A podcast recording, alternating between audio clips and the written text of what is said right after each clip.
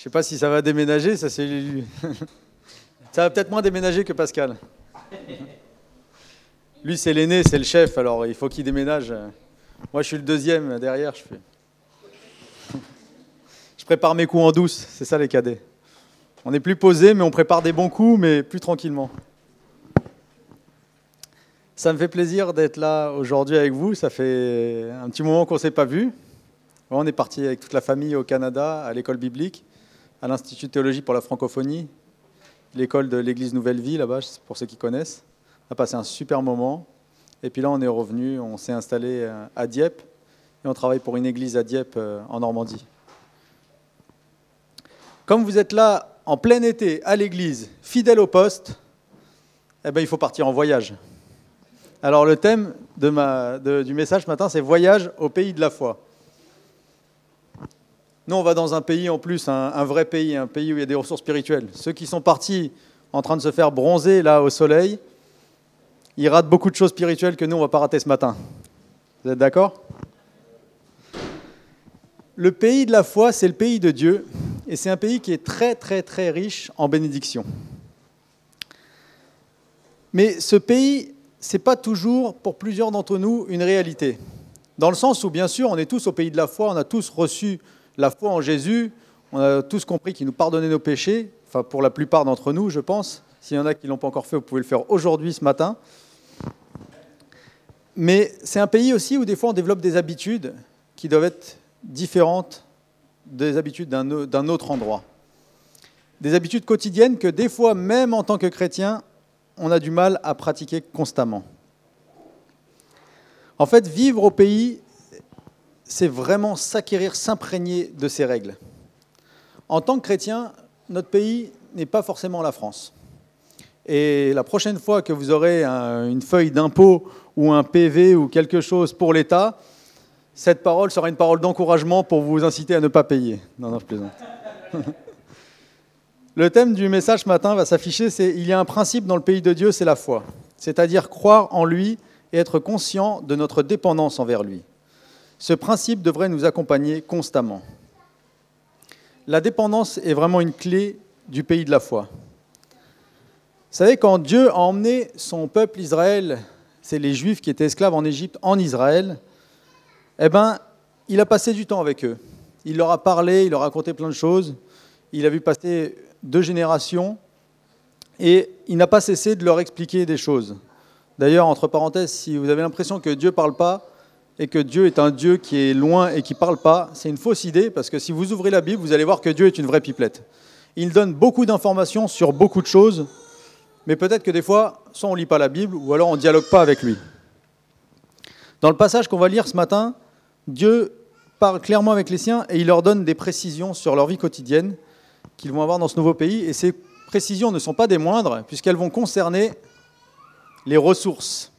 Dire qu'est-ce que dans ce nouveau pays où je vous emmène, là on quitte un pays où vous étiez esclave, vous étiez asservi, moi je vous emmène dans un pays où vous allez voir des ressources. Mais ces ressources vont être un petit peu différentes. Et vous allez voir, Dieu va leur parler de comment ils vont récolter à l'époque les ressources. C'était les moissons, c'était le blé, c'était ce qui poussait dans la terre, ce qui correspond aujourd'hui à, à notre compte en banque pour eux à l'époque. Deutéronome 11.10. Le pays où tu vas pénétrer pour en prendre possession ne ressemble pas à l'Égypte d'où vous êtes sortis. Là-bas, après avoir fait vos semailles, vous deviez irriguer vos champs en actionnant des norias avec vos pieds, comme dans un jardin potager. Par contre, le pays où vous vous rendez pour en prendre possession est un pays de montagnes et de vallées, arrosé par la pluie du ciel. C'est un pays dont l'Éternel, ton Dieu, prend lui-même soin et sur lequel, lequel il veille continuellement du début à la fin de l'année. Si vous obéissez au commandement que je vous donne aujourd'hui, en aimant l'Éternel votre Dieu et en lui rendant un culte de tout votre cœur et de tout votre être, je répandrai sur vous, sur votre pays, la pluie au temps opportun, la pluie d'automne et la pluie de printemps, et vous aurez de belles récoltes de blé, de vin nouveau et d'huile. Je ferai croître l'herbe dans vos prés pour votre bétail, et vous mangerez à satiété. Dans ce passage, Dieu est en train de leur expliquer clairement que dans le pays où ils vont, l'agriculture va changer. Vous savez, en Égypte, le Nil fait des grosses crues, des grosses crues, et euh, ça met énormément d'eau autour du Nil, et les, Égyptiens récupéraient cette eau et la stockait pour pouvoir ensuite en avoir pour arroser plus loin, là où le Nil n'avait pas, pas irrigué. Et du coup, ils avaient des espèces de grandes roues dont on va voir l'image là que la traduction du Sommer a, traduit par les, les Noria. C'était des, euh, il y a d'autres versions qui disent c'est à l'effort de vos pieds parce qu'il fallait pomper avec le pied qui, qui récoltait l'eau dans la citerne où l'eau était stockée et comme ça on avait de l'eau toute l'année. Dieu explique aux siens que dans son pays ça va être différent ça va être moins pénible, mais il va falloir plus compter sur lui. C'est pas fondé, le pays de Dieu, le pays de la foi n'est pas fondé sur des réserves d'eau, mais sur l'attente de la pluie. Israël, c'est une terre qui est beaucoup plus vallonnée, comme il le dit, il y a des montagnes, des collines, et euh, il, y a, beaucoup moins de possibilités pour l'irrigation, mais c'est un pays qui est aussi très très sec. En Israël, il y a des pluies qui viennent chaque année, à deux moments. Mais s'il n'y a pas les pluies, c'est vraiment la famine qui peut s'installer. Et ici, Dieu est vraiment en train d'appuyer, que dire, je vous emmène dans un pays, mais c'est moi qui vais pourboire. C'est moi qui vais pourboire. Dans, dans le pays de la foi, c'est moi qui pourvois. C'est peut-être un petit peu plus risqué, c'est moins, il y a moins de certitude, mais il faut compter sur moi. Au pays de Dieu, au pays de la foi, Dieu aime exister. Et Dieu aime être reconnu aussi pour qui il est, pour celui qui pourvoit. C'est mon premier point, c'est reconnaître Dieu pour qui il est. En fait, reconnaître Dieu pour qui il est, ce n'est pas toujours automatique. Et ce n'est pas toujours facile. Et beaucoup ne reconnaissent pas Dieu pour qui il est, pas à cause d'eux, mais parce que Dieu est trop bon. Vous savez que la bonté de Dieu ne joue pas toujours en sa faveur. Le problème de Dieu, c'est qu'il est tellement bon que de base, il nous a créés sans faire de favoritisme. Et il a créé un ensemble de choses sur la terre et dans toute sa création qui ne fait aucun favoritisme. Jésus nous a encouragés à réfléchir comme ça aussi, à être des gens remplis d'amour et de bonté sans faire aucune distinction, aucun, aucun favoritisme, de faire vraiment de l'amour inconditionnel. Et la création de Dieu est une représentation de l'amour inconditionnel de Dieu.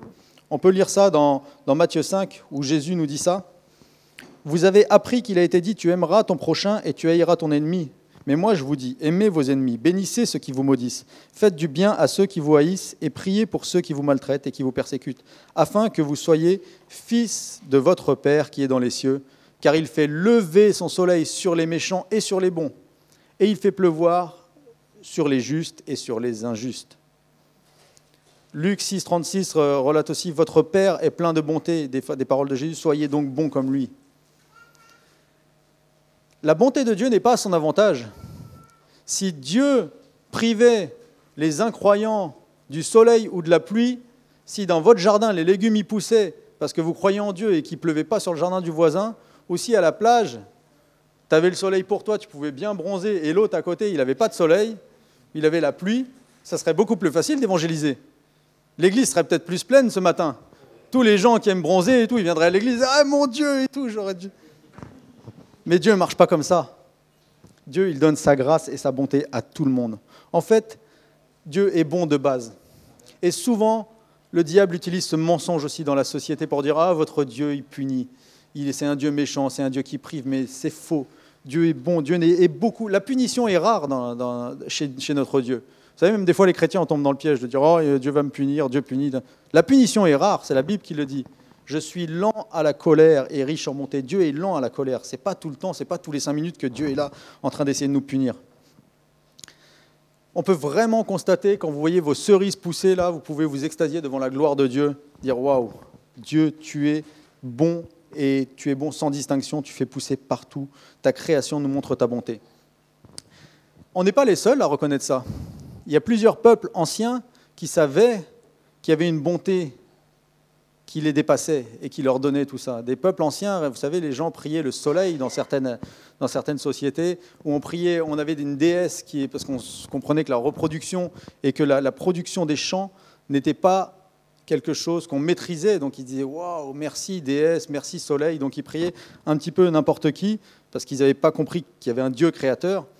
Mais c'est quelque chose qui est palpable par l'être humain. Cela dit, ça a attristé Dieu quand même. Quand Dieu n'est pas reconnu, quand Dieu n'est pas reconnu pour qui il est, il est triste. Aujourd'hui, dans notre société, on prie de moins en moins le soleil et la déesse euh, des étoiles, mais on l'ignore complètement. Les gens sont athées, disent Dieu n'existe pas, tout ça est là pour moi et puis c'est tout. Je ne sais pas si c'est pire, je ne sais pas si c'est mieux. En tout cas, Dieu s'est battu pour qu'il soit reconnu pour qui il est. Il s'est battu, il a dû se battre des fois même dans son peuple. Des gens qui le connaissaient et qui finissaient par croire à donner leur confiance à d'autres dieux. Et ça, ça, l'irritait Dieu, ça, le mettait vraiment mal à l'aise. Mais le, plus drôle, c'est que dans, sa, bonté, dans son amour, Dieu n'est même pas irrité pour lui-même. Dieu n'a pas besoin de nourrir son ego, mais il est triste parce qu'il voit que sans lui, le monde s'autodétruit. Sans sa protection, sans l'intelligence de la création divine, sans la, sagesse divine qui a tout créé, qui a tout fondé dans, notre être, dans, dans nos sociétés, les choses se détruisent et la déchéance se fabrique. Parce que quand Dieu se retire, les choses sont livrées à elles-mêmes et il y a une déstructuration.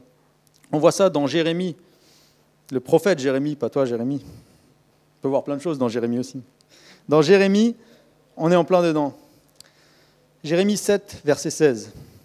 Quant à toi, Jérémie, c'est Dieu qui parle à Jérémie, qui dit, Quant à toi, Jérémie, ne prie pas pour ce peuple, ne prononce en sa faveur ni plaidoyer ni requête, n'insiste pas auprès de moi, car je ne t'écouterai pas. Ne vois-tu pas tout ce qu'ils font dans les villes de Juda et dans les rues de Jérusalem? Les enfants ramassent du bois, les pères allument le feu, les femmes pétrissent la pâte pour faire des gâteaux pour la reine du ciel. On offre des offrandes liquides en l'honneur d'autres, afin de m'irriter. Est-ce moi qu'ils irrite dit l'Éternel? N'est-ce pas eux-mêmes à leur propre confusion? Notre monde s'écroule à cause de lui-même. C'est même pas la punition de Dieu, c'est parce qu'il rejette Dieu. Et quand Dieu se retire, les choses ne sont plus cohérentes. Dans le même registre, dans le Nouveau Testament, on a l'Épître aux Romains, chapitre 1. C'est pourquoi Dieu les a abandonnés aux passions de leur cœur qui les portent à des pratiques dégradantes, de sorte qu'ils ont avili leur propre corps. Oui, ils ont délibérément échangé la vérité concernant Dieu contre le mensonge. Ils ont adoré et servi la créature au lieu du Créateur, lui qui est loué éternellement. Amen. Voilà pourquoi Dieu les a abandonnés à des passions avilissantes. Leurs femmes ont renoncé aux relations sexuelles naturelles pour se livrer à des pratiques contre nature. Les hommes, de même, délaissant leur rapport naturel avec le sexe féminin, se sont enflammés de désir les uns pour les autres. Ils ont commis entre hommes des actes honteux et ont réussi en leur personne et ont reçu en leur personne le salaire que méritaient leurs égarements. Ils n'ont pas jugé bon de connaître Dieu, c'est pourquoi Dieu les a abandonnés à leurs pensées faussées. Alors certes, l'homosexualité est aussi un dérèglement des choses naturelles, des lois naturelles, mais ne tombons pas dans le piège, en bonne évangélique des fois, à pointer que l'homosexualité dans ce passage, parce qu'il y a une autre liste qui suit. Souvent, on aimerait bien s'arrêter au verset 28. Ah oui, c'est pas bien, moi je suis pas comme ça. Non, non. Et au verset 29, il dit Ils accumulent toutes sortes d'injustices et de méchanceté, d'envie et de vices. On commence peut-être à des fois se reconnaître. Non, je plaisante. Ils sont pleins de jalousie, de meurtre, de querelles, de trahison, de perversité. Ce sont des médisants, des calomniateurs, des ennemis de Dieu, arrogants, orgueilleux, fanfarons, ingénieux à faire le mal. Ils manquent à leur devoir envers leurs parents. Ils sont dépourvus d'intelligence et de loyauté, insensibles, impitoyables. Dans la fin de la liste, des fois, malheureusement, euh, je, rebondis sur, sur Romain parce que reconnaître Dieu pour qui il est, c'est important pour ceux qui ne le reconnaissent pas, justement, on le voit dans notre société, les gens qui ne veulent pas voir Dieu, mais c'est aussi important pour nous. Et vous allez voir que si, quand la Bible est écrite, il n'y avait pas de chapitre, et si on s'arrête de lire euh, Romains chapitre 1, on perd ce que la Bible veut nous enseigner à nous. Alors il faut lire au chapitre 2 aussi. Parce que si on arrête à lire Romains chapitre 1, c'est pour eux. Mais Paul, quand il écrit inspiré par le Saint-Esprit, il a aussi des choses pour nous. Donc je finis euh, le, chapitre verset 32. Ils connaissent très bien la sentence que Dieu déclare passible de mort ceux qui agissent ainsi. Malgré cela, non seulement ils commettent de telles actions, mais encore ils approuvent ceux qui les font, Mais toi, toi donc, qui que tu sois, qui condamne ces comportements, tu n'as donc aucune excuse, car en jugeant les autres, tu te condamnes toi-même, puisque toi qui les juges, tu te conduis comme eux. T'imaginerais-tu, toi qui juges ceux qui commettent de tels actes et qui te comportent comme eux, que tu vas échapper à la condamnation divine? Ou alors méprises-tu les trésors de bonté, de patience et de générosité déployés par Dieu, sans te rendre compte que sa bonté veut t'amener à changer Autrement dit, attention au jeu du juge, parce qu'au jeu du juge, on perd la grâce. Parce que si on commence à rentrer dans le jeu du juge, nous qui connaissons Dieu, qui connaissons Jésus, et Paul parlait des gens qui connaissaient Jésus, on va se retrouver extrait de la grâce, puisqu'on rentre dans un raisonnement de jugement, alors que Dieu est un Dieu de grâce et de non-condamnation. Et j'aime beaucoup comment il termine, il dit, tu ne te rends même plus compte que Dieu est patient, généreux, et qu'il déploie ça, et tu ne te rends même plus compte de sa bonté. En tant que chrétien, en tant qu'Église, reconnaître Dieu pour qui il est, c'est garder conscience de sa bonté. Et regarder la bonté qu'avait Jésus et la non-condamnation de ses propos. Dans le Nouveau Testament, on trouve régulièrement, là je vous lis dans Matthieu 7, ne condamnez pas les autres pour ne pas être vous-même condamnés, car vous saurez condamner vous-même de la manière dont vous aurez condamné. Et on vous appliquera la mesure dont vous vous serez servi pour mesurer les autres. Il dit aussi dans l'évangile de Jean que certains, certes, méritent le jugement et auront le jugement. Mais Jésus nous donne une information intéressante, c'est que ce n'est pas encore le moment. Jean 12, 47, c'est Jésus qui parle aussi, qui dit, Si quelqu'un entend ce que je dis, mais ne le met pas en pratique, ce n'est pas moi qui le jugerai. Même Jésus dit ça, car, car ce n'est pas pour juger le monde que je suis venu, c'est pour le sauver. Celui donc qui me méprise et qui ne tient pas compte de mes paroles a déjà son juge, cette parole même que j'ai prononcée. Elle le jugera au dernier jour. Le dernier jour, c'est pas tout de suite. Vous savez, quand je lisais ça, ça me travaillait parce que je me dis, Malheureusement, souvent avec mon plus proche entourage, je suis régulièrement un chrétien du dernier jour. Avec ma femme souvent. Pourquoi tu as fait ça? Pourquoi tu fais comme ça? C'est pas bien ce que tu fais. Et c'est vraiment important de nous laisser transformer par, la, bonté de Dieu, qu'elle soit toujours imprégnée en nous, pour ne pas tomber dans le jugement, toujours dans le jugement, et d'être des chrétiens du dernier jour. Alors vous appelez l'église, imagine, je sais qu'il y a des églises qui s'appellent les églises du dernier jour. J'ai rien contre ça, c'est leur choix. Mais moi, je ne veux pas être un chrétien du dernier jour. Je veux être un chrétien de l'Église de maintenant, l'Église que nous sommes, un instrument non de jugement, mais un représentant, ni un représentant du juge, parce que souvent on dit non, non, je ne juge pas, mais on, se met à moitié représentant du juge. Non, on est un instrument, un centre de restauration et de grâce. C'est vraiment notre responsabilité de reconnaître Dieu pour qui il est, c'est-à-dire Jésus-Christ, le Sauveur du monde. Vous l'aurez compris, si vous voulez appliquer ce point, ce qu'il va falloir faire maintenant, c'est vraiment ne jamais oublier de prier avant de manger. Non, je plaisante. C'est très bien, c'est un bon début. Moi, je suis pour qu'on prie avant de manger et qu'on n'oublie pas que tout ce qu'on a dans notre assiette, c'est une grâce. Mais à l'intérieur de moi, j'ai l'impression que des fois, ça peut devenir un trompe-l'œil. Ça peut devenir quelque chose qui cache oh ben voilà, on a reconnu Dieu, on a l'impression que là, ça y est, c'est bon, j'ai reconnu Dieu, alors que reconnaître Dieu, ça va bien beaucoup plus loin que ça, bien au-delà. S'extasier, révérer le Créateur, c'est très bien, mais je pense qu'il faut plus. Reconnaître Dieu pour qui il est, c'est accepter de vivre dans l'amour et le pardon le plus possible. Et Jésus a été très clair sur ce sujet et très explicite, et il a même dit des choses qui pouvaient un petit peu déstabiliser les personnes de l'époque. Quand Jésus parle de la querelle et de l'offrande, je ne sais pas si vous connaissez cette histoire, mais ça peut être quelque part quelque chose qui, pourrait apparaître comme une blague pour les gens de l'époque. Jésus dit dans Matthieu 5, Si donc au moment de présenter ton offrande devant l'autel, tu te souviens que ton frère a quelque chose contre toi, laisse là ton offrande devant l'autel et va d'abord te réconcilier avec ton frère, puis tu reviendras présenter ton offrande les gens allaient à Jérusalem. C'était des, fois des semaines, des mois de marche. Et Jésus est là à Jérusalem et il leur dit, si tu es là avec ton offrande, tu as fait toute la route, tu as fait tout le chemin, ben non, Dieu veut pas ça. Dieu veut que tu retournes au village. Si jamais là maintenant tu viens de te rappeler, eh ben tu retournes au village, tu refais deux mois de marche et tu reviens avec ton offrande. On a envie de lui dire, Jésus, c'est bon, calme-toi. Le verset d'avant, Jésus nous dit des choses aussi intéressantes. Il nous dit, moi je vous dis, celui qui se met en colère contre son frère sera traduit en justice. Celui qui dit imbécile passera devant le tribunal. Et celui qui traite de fou est bon pour le feu de l'enfer. Moi, toutes les fois où Timothée m'a traité de fou, mais il a déjà dû brûler en enfer plusieurs fois. Non, mais les paroles de Jésus sont, puissantes. Si, tu vas là, là, là c'est terrible. Tu es hors jeu. Tu n'es pas, pas un bon chrétien. Tu ne reconnais pas Dieu. Tu as juste dit imbécile à ton frère. Bon, moi, je dis pas. Du coup, je dis des autres mots qui ne sont pas dans la Bible. Et puis, comme ça, je sais pas. Mais c'est écrit comme ça. C'est prononcé comme ça par les mots de Jésus. Est-ce qu'on veut diluer la parole de Jésus? Malgré qu'en fait, ça nous met face à une vraie réalité, c'est que ça nous est impossible. Enfin, en tout cas, tout le temps. Qui arrive à toute sa vie ne jamais dire imbécile ou fou à son frère? Faut pas avoir de frère, et puis voilà. Ça règle le problème. Par contre, c'est peut-être pas possible tout le temps, mais c'est pas impossible de le faire de temps en temps.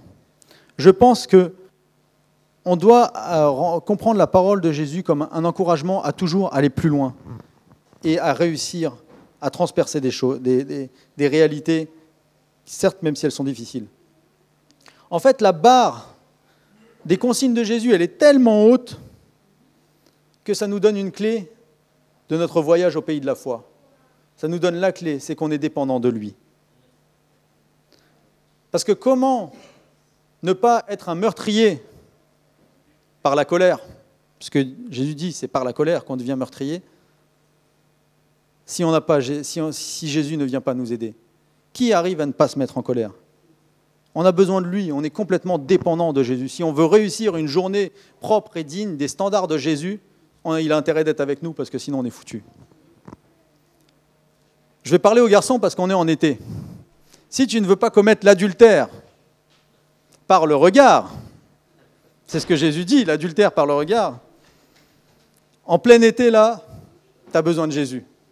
En hiver, à la limite, peut-être, tu peux te faire une petite réserve de force, mais en plein été, si tu vas à la plage en plus, tu as besoin de Jésus. Reconnaître Dieu pour qui il est, c'est comprendre qu'on ne peut rien faire sans lui. Si on veut redonner une place vraiment à Dieu dans, notre vie, eh ben vous savez ce qu'on peut faire, c'est le matin se réveiller et dire Seigneur, ça, ça va être trop dur. Toute la journée va être trop dur pour moi. même avant d'avoir commencé la journée, on peut dire cette journée va être trop dure. Viens m'aider. Si on croit un peu pouvoir, si quelqu'un croit un peu pouvoir, vous propose le matin quand vous vous levez, vous dites ouais, ce matin je vais y arriver. Vous lisez Matthieu 5, la prédication de Jésus, toutes les béatitudes, et vous allez euh, repartir en dépression rapidement. Puisque Matthieu 5 se termine Soyez donc parfaits comme votre Dieu est parfait. Alors soit tu te prends pour Dieu, ou soit tu vas dire Ah ben Seigneur, là, je veux appliquer ta parole, je veux faire ta prédication ce matin, Jésus, cette journée, alors j'ai besoin de toi.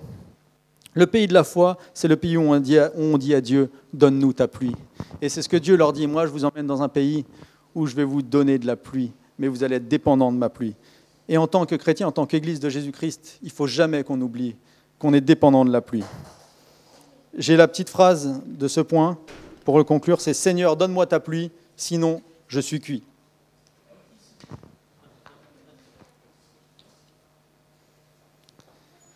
Le pays de Dieu est vraiment un pays riche en prospérité. On peut faire des progrès incroyables avec Dieu, mais il faut qu'on reste officiellement avec une priorité de dépendance. Il faut absolument qu'on soit constamment en dépendance de lui et de manière officielle dans nos vies, dans tout ce qu'on fait. Assumer notre dépendance à Dieu, c'est en plus mieux, et en plus c'est plus relaxant. Puisque l'irrigation avec ces stocks d'eau demandait du travail, il fallait pomper, pomper. Dieu dit non, moi je vais vous relaxer, mais vous allez être dépendant de moi. Mon deuxième point, c'est pourquoi on a tellement de mal avec ça. C'est des fois le défi, alors que ça fait des années qu'on est chrétien, qu'on va à l'église, mais on a du mal avec ça. Des fois, j'ai l'impression qu'on préfère souvent souffrir. Alors que c'est censé être plus facile. Le pays où tu vas pénétrer pour en prendre possession ne ressemble pas à l'Égypte d'où vous êtes sortis. Là-bas, après avoir fait vos semailles, vous deviez irriguer vos champs en actionnant des norias avec vos pieds, comme dans un jardin potager. Par contre, le pays où vous rendez pour en prendre possession est un pays de montagnes, de vallées arrosées par la pluie. C'est un pays dont l'Éternel, ton Dieu, prend lui-même soin et sur lequel il veille continuellement du début à la fin de l'année. C'est plus facile. On dirait presque que Dieu est de gauche. Ça va être plus facile chez moi, vous n'allez pas travailler, on ne va pas travailler dur je vais, vous donner. Bon, je ne veux pas faire de politique, donc je vais dire que non, Dieu est aussi de droite parce qu'il a dit travailler à votre salut avec crainte et tremblement.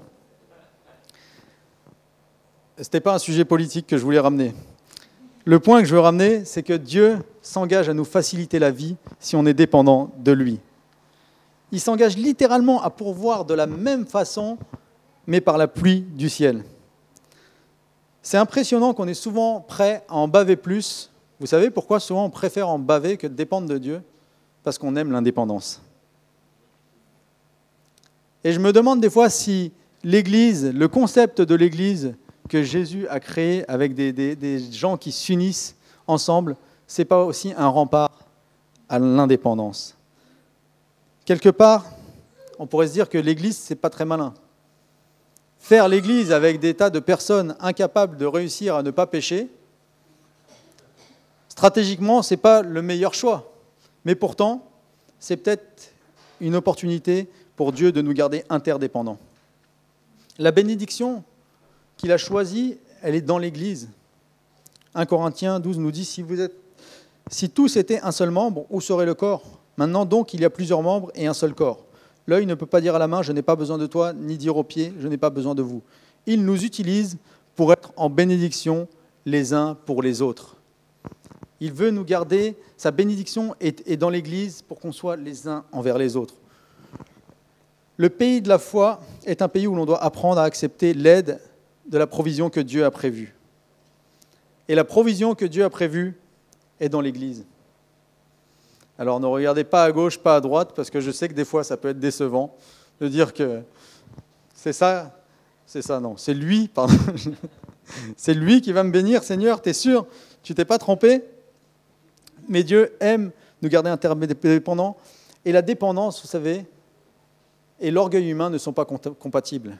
Et c'est tout un défi de rentrer dans cette phase de dépendance, et en particulier entre chrétiens. J'écoutais dans une, dans une prêche euh, d'un pasteur qui racontait que recevoir de l'aide est aussi difficile et demande de l'humilité. Alors il avait, euh, ça m'a parlé parce que je, voyais de quoi il parlait. Il parlait, il devait faire un barbecue avec ses enfants et euh, il était euh, dans un, dans un magasin, il achète. En fait, au, Canada, j'ai vu ça. En fait, dans les magasins, il y a tout. Il y a Darty, il y a euh, euh, Conforama, Castorama, Leroy Merlin, tout est. Tout, tout, tout, tout est réuni dans le même magasin, en fait. Et il y a même Noroto, c'est le même magasin, c'est tout, tout, tout, tout, tout, tout. Et lui, il devait faire un barbecue, donc ils ont acheté la viande et tout ça, et il manquait la brosse pour nettoyer le barbecue, la brosse métallique, donc il va dans ce genre de, gros magasin. Et, ses fils lui disent, ses enfants lui disent, euh, ils ont faim et tout, ils veulent rentrer à la maison, ils lui disent, ben, demande à quelqu'un où, où sont les brosses métalliques. Alors lui, non, non, moi je sais, je sais où c'est, je sais où c'est, on va y aller. Et puis au bout de 10 minutes qu'ils sont en train de faire la visite guidée du magasin, ses fils lui disent, mais demande, demande papa et tout. Il dit, non, non, non, je sais où c'est, t'inquiète pas, papa il sait. Et puis euh, au bout d'un quart d'heure, il demande, il dit, bon d'accord, je demande à quelqu'un, il voit quelqu'un avec une veste rouge là, il dit, euh, s'il vous plaît, c'est où les brosses métalliques? Le gars, il se retourne, il dit euh, Je travaille pas ici, monsieur. il en a pris un coup. Puis finalement, il a demandé, il a trouvé un vendeur, il a demandé. Mais des fois, recevoir de l'aide, la bénédiction de Dieu, la pluie de Dieu, elle est à côté de nous, mais recevoir de l'aide, accepter la dépendance à l'autre, c'est un travail sur nous-mêmes. Ça demande de l'humilité. Jacques parle d'une guérison aussi dans la bénédiction entre frères et sœurs. Il nous dit, confessez vos péchés les uns aux autres et priez les uns pour les autres afin que vous soyez guéris. Les spécialistes qui étudient la Bible n'ont toujours pas compris ce qui se passait dans cette église, est-ce qu'il y avait des malades, de quelle guérison parle Jacques. Moi, personnellement, avec, euh, je me remettais en, en, question, je me disais, tiens, moi, ça m'arrive quasiment jamais, je ne sais pas si une fois dans ma vie j'ai été confessé un péché ou quoi que ce soit à un frère, ou à une sœur, ou à quelqu'un autour de moi. Alors, je ne suis pas pour qu'on confesse toujours les péchés les uns aux autres, mais quelque part, est-ce que ce n'est pas aussi, quand Jacques nous parle d'une guérison à l'intérieur, une guérison des fois de notre orgueil, d'être capable de dire à mon frère, écoute, voilà, ça je suis incapable, ça j'y arrive pas, avec ça je me bats. Mais on préfère souvent souffrir plutôt que devoir s'impliquer et d'être dépendant de quelqu'un, ou de mourir à nous-mêmes ou devant un frère ou une sœur en Christ. Il y avait un auteur allemand qui est décédé, qui disait des fois, on confesse nos péchés si facilement à Dieu et si difficilement à une personne physique que est-ce qu'on est vraiment en train de confesser à Dieu en fait? On devrait avoir plus de mal à confesser un péché à Dieu qu'à un voisin, à un frère chrétien. Mais souvent, c'est le contraire. Alors, c'était un penseur, il remettait en cause, il disait De quelle manière je confesse mes péchés à Dieu? Se remettre en cause et s'abandonner, être dépendant, c'est même la clé de notre conversion. C'est ce qu'on a fait. On a dit Seigneur, quand on s'est converti, on a dit Seigneur, moi je suis pécheur, je suis incapable de m'en sortir moi-même, j'ai besoin de toi. Se sacrifier et continuer dans cette démarche qui nous a poussés au baptême, c'est très important. Mourir à soi-même, continuer à disparaître, à tuer le moi, c'est une démarche qui doit être continue. Romains 12 nous dit que c'est la base de se, faire disparaître, de tuer notre orgueil. Je vous exhorte donc, frères, par les compassions de Dieu, à offrir vos corps comme un sacrifice vivant, saint, agréable à Dieu. Ceci sera de votre part un culte raisonnable.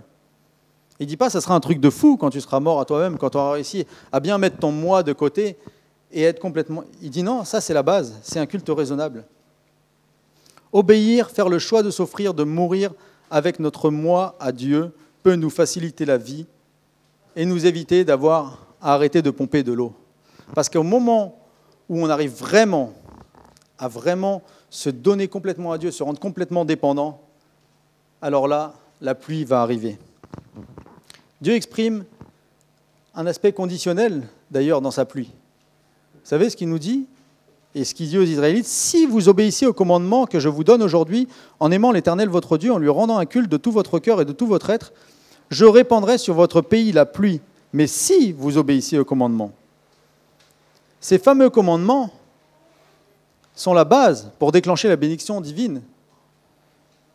Mais personne n'est capable de les remplir. D'ailleurs, je vous rassure, les Israélites sont l'exemple grandeur nature que c'est impossible, que personne ne peut réussir à mettre tout ça en pratique. C'est pour ça qu'il faut qu'on s'applique à mourir et à être complètement dépendant de Dieu. Il y aura du fruit plus facilement, c'est une promesse de Dieu. Mais cela, ça doit nous laisser une vraie question, et une question quotidienne. Quand je suis vexé, quand je suis blessé par quelque chose, qu'est-ce qui va vivre en moi? Le, le moi vexé qui va se battre, qui va être malheureux parce qu'il aura de la rancune, qui va se sentir mal parce qu'il va se sentir pas digne devant Dieu Ou est-ce que je vais changer mon prénom et dire que c'est Jésus qui est dans ma vie ce matin, ce jour, face à cette personne? Quand j'ai besoin de soutien, qu'est-ce qui vit en moi? Mon éducation, qui m'a appris à toujours me débrouiller tout seul, ou mon enfance qui m'a fait vivre ces situations, ou Christ qui m'a donné des frères et sœurs dans son corps. Quand j'estime qu'on me doit telle ou telle chose, ça on me doit ça, on me doit ça, qu'est-ce qui vit en moi? La mentalité d'enfant roi ou la mentalité de quelqu'un à qui on doit ou Jésus, le roi serviteur qui n'exige même pas ce qui lui est dû? La clé, ce n'est pas d'atteindre des exigences. La clé, c'est d'accepter de changer son prénom si on arrive à changer notre prénom, à dire Seigneur, c'est pas moi, mais c'est grâce à toi qu'on va y arriver, c'est toi qui vas être en moi aujourd'hui, alors vous savez quoi, notre vie spirituelle va progressivement changer. Et notre jambe fatiguée à pomper, à pomper, à pomper de l'énergie pour réussir à acquérir des standards va entamer en nous une vraie transformation. Une transformation profonde, une transformation de Jésus qui va nous permettre de rentrer dans des dimensions de pardon, dans des, dimensions d'amour qu'on n'aurait jamais pu atteindre, même à quelques pourcentages. Alors si je m'appelle Michael dans ma vie, eh ben, je vais pomper. Mais si je m'appelle Jésus, je vais pouvoir profiter et voire même prendre du bon temps cet été. Alors je vous laisse choisir comment vous voulez vous appeler pour la, la, suite de votre vie. Et c'est intéressant, c'est que les pluies qui viennent, c'est continuel. On a chanté ces bontés se renouvellent chaque matin. Vous savez, c'est pas une fois que c'est acquis, on ne dit pas ça y est, maintenant c'est bon. Jésus, je l'ai, tu vis en moi, et puis là c'est bon, maintenant j'ai compris, j'ai compris, parce qu'on le connaît ce message. Mais c'est une démarche continuelle. C'est une démarche continuelle parce que la pluie vient chaque année, il y aura une nouvelle sécheresse, il y aura une nouvelle étape. Et quand on croit qu'on a fait quelque chose et qu'on a réussi quelque chose par la grâce de Dieu, on est content.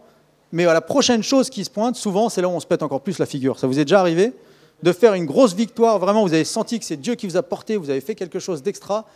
Et puis la fois d'après, un truc encore plus facile des fois, et je m'écroule complètement. Puisque d'un coup, je suis redevenu indépendant. Et je n'ai pas renouvelé le fait que la pluie va venir, la pluie va venir, la pluie va venir. Alors c'était vraiment le, le, thème de mon message, Seigneur, donne-moi ta pluie, sinon on est tous cuits. Je vais prier. Merci Seigneur, car tu es un Dieu bon, un Dieu plein de bonté, plein d'amour, plein de, plein de dons, un Dieu de cadeaux, un Dieu qui nous donne des choses sans condition. Et on veut vraiment te reconnaître pour ce Dieu d'amour, pour ce Dieu qui propage une bénédiction, pour ce Dieu qui guérit par nature, pour ce Dieu qui est dans, dans, dans des bonnes intentions. Nous ne voulons pas tomber dans le piège de te croire un Dieu qui punit. Nous voulons vraiment te reconnaître pour qui tu es, te représenter pour qui tu es, un Dieu d'amour. Mais nous voulons aussi te dire, en tant qu'Église, que nous avons besoin de toi. Nous voulons t'accepter comme celui qui vit en nous le plus possible.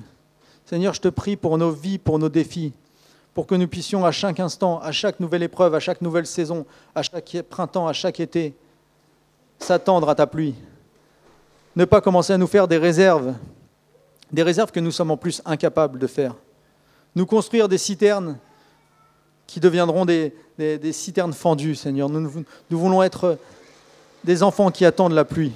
Seigneur, emmène-nous dans ton pays chaque jour, emmène-nous dans ta réalité chaque jour de nos vies, à chaque moment, face à chaque circonstance, que nous puissions constamment être dans un pays où nous puissions attendre la pluie de Dieu, où nous puissions être sûrs que cette pluie va venir, et jamais commencer à nous construire des systèmes difficiles pour nous aider nous-mêmes. Seigneur, je te prie parce que nous avons tellement besoin dans ces temps que nous vivons en tant que chrétiens et au fil de la vie de ta pluie et de comprendre ta réalité. Nous sommes tellement à même de nous occuper de nous-mêmes, alors que un, ça nous pousse souvent, ça nous conduit souvent à l'échec. Seigneur, donne-nous ta pluie, donne-nous ta bénédiction, garde-nous dépendants de toi. Merci parce que ta parole est une parole de vérité et que cette réalité n'est pas une belle histoire, mais c'est une vraie vie dans la foi. Et je te prie pour mes frères et sœurs et pour moi que nous puissions continuer à expérimenter cette vie de foi avec toi dans ton pays, au nom puissant de Jésus-Christ. Seigneur, nous voulons t'acclamer. Amen.